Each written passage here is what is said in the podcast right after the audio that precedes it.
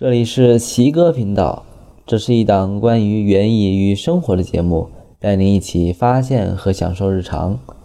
那么，请收听今天的节目吧。凉茶历史悠久，盛行于两广、福建和港澳地区，与岭南气候和水土有很大关系。岭南地区天气炎热，多雨地湿，自古都有瘴气。岭南人为了除湿去热，适应环境。经常采集一些清热解毒、药性寒凉、消暑祛湿的中草药，熬水来喝。公元三百零六年，东晋的道学家葛洪南来到岭南，由于当时的瘴疠流行，他得以悉心的研究岭南的各种温病医药。葛洪所遗下的医学专著，以及后世岭南温派的医家，总结了劳动人民长期防治疾病过程中的丰富经验。形成了岭南文化底蕴深厚的凉茶，其配方术语世代相传，凉茶不论盛夏隆冬四时都可以饮用，深受人民的喜爱。后来随着商业的发展，有人在繁华的集市的道路旁出售熬制好的各种保健防病的草药煎剂，形成了岭南的凉茶。根据民间传说。历史最早的广东凉茶是由广东的鹤山人王泽邦于1828年始创的王老吉凉茶，被公认为凉茶的始祖，流传到现在，倒成了家中常备的饮品了。凉茶预防上火的功效，一直以中医的理论作为支撑。制作凉茶所使用的药草能有效地去除人体的毒素，起到清热解毒的作用。不同的凉茶品种，由于其所使用的原料不同，功效也不大相同。按照凉茶的不同功效，凉茶可分为四类。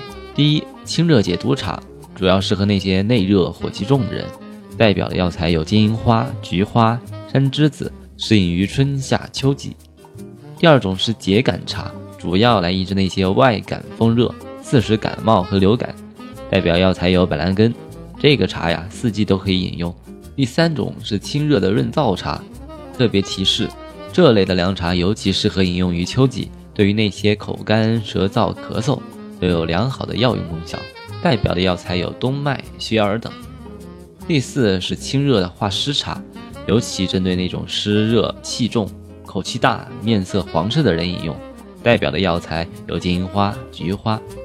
我自小喝凉茶喝的少，感冒的时候会喝一点板蓝根，平常喝金银花露最多。是忍冬接触的花。忍冬的花期较长，而采收的早晚不同，花的色泽深浅也大不相同。初开是白色，后来转成金黄色，结果又有银花、金花等名称，统称了金银花。金银花的植物学原名是忍冬，它是根据生长习性来命名的。金银花的原植物的适应性很强，分布的范围很广，在较温暖的地方可以终年常青。忍冬强调的是它的耐寒性很强。由此衍生出的其他名称还有耐冬、忍寒草等。金银花是五至七月之间开花，那时处在夏季，只需要分批的采收，在晴天的早上进行。采到后翻晒，到干了七八成时就要翻动，才能够避免金银花变黑，影响到它的药用功效。九到十月份会采忍冬藤，放在阴凉的通风处晾干。十至十一月份会收集金银花的种子，采摘后放在竹席上晒干就可以收藏了。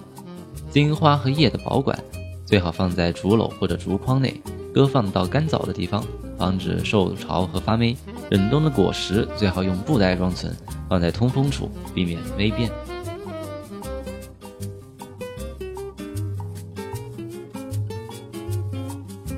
那么这期节目就到这里。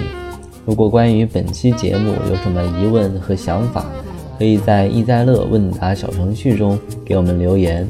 奇哥频道已经在阳台种菜公众号、苹果 Podcast 以及喜马拉雅上线，欢迎大家选择自己喜欢的方式来收听。